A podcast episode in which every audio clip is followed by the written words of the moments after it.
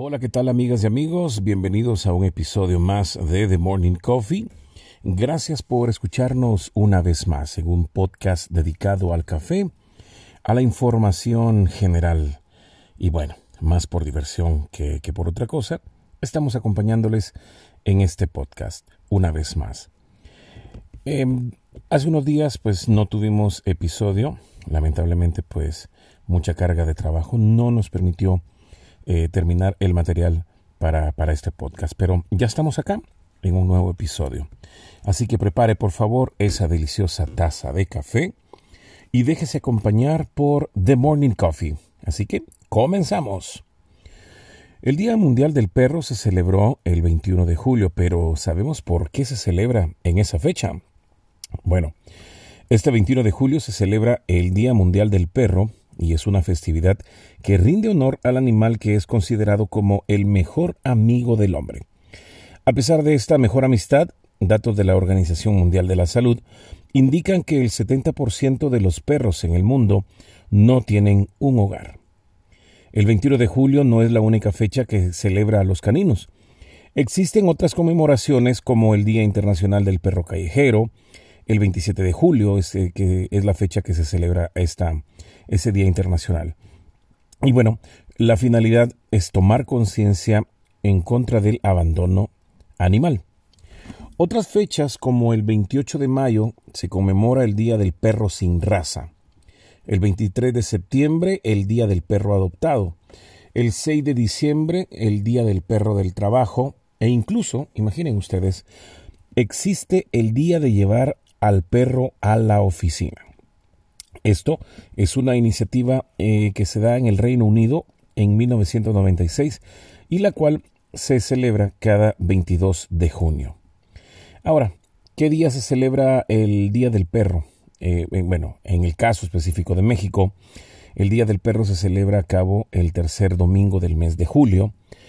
En Guatemala se celebra el 21 de julio. Y bueno, este año se celebró en México el pasado domingo 19 eh, de julio y es una tradición que inició en el año 2012. En otros países como Colombia el Día del Perro es el 26 de agosto, en Perú es el 21 de julio y en Argentina y Costa Rica es el 2 de junio. En Bolivia, el 16 de agosto, se celebra el Día Internacional del Perro. Pero, ¿por qué el 21 de julio es el Día Mundial del Perro? La verdad es que no hay una explicación clara del origen y la elección de esta fecha. Algunos aseguran que esta fecha fue elegida debido a que en julio, mes de vacaciones para muchos, las familias suelen abandonar a sus canes. Por lo anterior, el Día Mundial del Perro busca reflexionar sobre el abandono y el maltrato animal. Wow, qué, interesante esta información. ¿Mm? Bastante interesante. Y como el programa o el podcast, pues se llama The Morning Coffee, es imposible que dejemos de hablar de los cafés de Guatemala. Los cafés de Guatemala son un clásico, conocidos y amados por muchos consumidores alrededor del mundo. Son comunes en el menú de cualquier importador. Pero no todos los cafés de Guatemala son iguales. ¿Ok? La verdad es que no lo son. Los cafés de Guatemala son familiares para la mayoría de los consumidores en Estados Unidos y en Europa, gracias a la proximidad del país a la frontera con Estados Unidos. Ofrecen una taza limpia con un buen cuerpo y con diversos grados de acidez. A grandes alturas, desarrollan deliciosos aromas. Eso sí. Sin embargo, según Ana Café, que es la Asociación Nacional del Café en Guatemala, Actualmente, Guatemala produce un 60% más café que hace 30 años, con una cosecha de 3.8 millones de sacos de 60 kilos, esto según datos de Café, en el 2016, que fue el segundo mayor productor de América Central. Esta, Guatemala, es una nación pequeña, ubicada entre México, El Salvador, Honduras y Belice. Eso sí, tiene una gran diversidad de cafés. Hay ocho regiones diferentes de cultivo de café, de las cuales ya hemos hablado en episodios anteriores. Ah, vamos a echar un vistazo ahora más cerca y vamos a descubrir más de 300 microlíneas de las precipitaciones que varían de los 800 a 5000 milímetros por año, imaginen ustedes, pero todo el país tiene una estación de lluvias bien definida. Según la Asociación Nacional del Café, ha recolectado con éxito datos del 95% de las cooperativas de café para crear una imagen de la industria cafetera del país. Hay más de 125 mil productores de café guatemaltecos distribuidos en 20 departamentos, con un total de 305 mil hectáreas de fincas cafetaleras. La altitud es en general alta, pues las fincas varían entre 1.300 y 2.000 metros sobre el nivel del mar. Um, estamos hablando con 86% de la cosecha de café Strictly Hard Bean, que son cafés de grano estrictamente duro. El café de grano duro, que se asocia con altitudes más altas y climas más fríos, es más denso y por lo tanto de mejor calidad. Además, una cadena de 34 volcanes recorre a través del país, paralela al Océano Pacífico, y a lo largo de esta cadena se encuentra el Cinturón de Café de Guatemala, donde las fincas se benefician de los mayores nutrientes que se encuentran en el suelo volcánico. Como en gran parte de América Central, el tamaño promedio de las fincas pues, es relativamente pequeño y predomina la recolección manual, especialmente entre los agricultores de especialidad. Según el Green Book de Anacafé, el 98% del café de Guatemala es de sombra.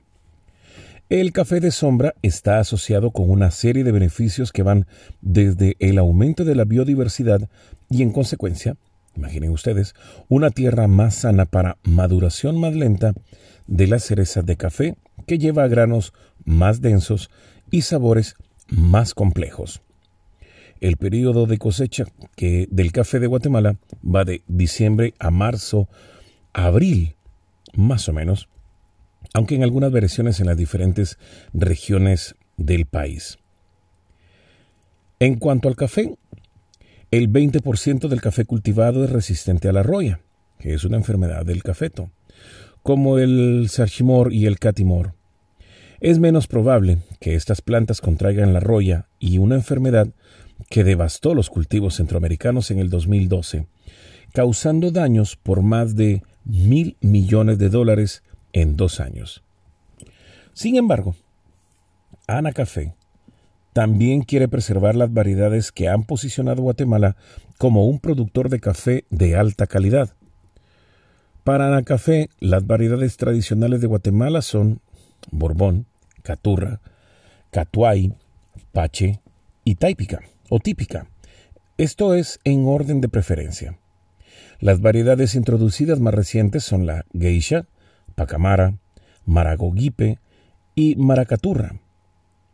Actualmente existe una tendencia hacia el robusta de proceso húmedo en regiones de baja altitud, aunque, según el Green Book de Anacafé, todavía representa menos del 2% del cultivo del país. Mientras que el robusta ha sido despreciado habitualmente por la industria de especialidad debido a su sabor más amargo, ha habido un interés internacional cada vez mayor en robustas finos. Los cafés robusta también crecen bien en altitudes más bajas.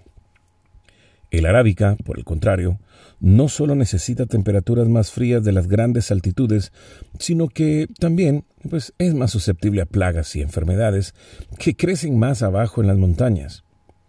Para los productores que luchan por cultivar arábica de alta calidad debido a las bajas altitudes de sus fincas, los robusta, lavados de alta calidad, pueden ofrecer un acceso a un nuevo mercado. Y así, amigos, es como el café de Guatemala se ha llegado a considerar como uno de los mejores cafés del mundo. Esperemos que les haya gustado el episodio de hoy. Nos gustaría saber sus comentarios. Así que les agradecemos bastante el estar con The Morning Coffee. Mi nombre es Julio Galvez, desde Guatemala, para todo el mundo. Cuídense, por favor. Recuerden, la vida comienza después de un buen café. Hasta pronto.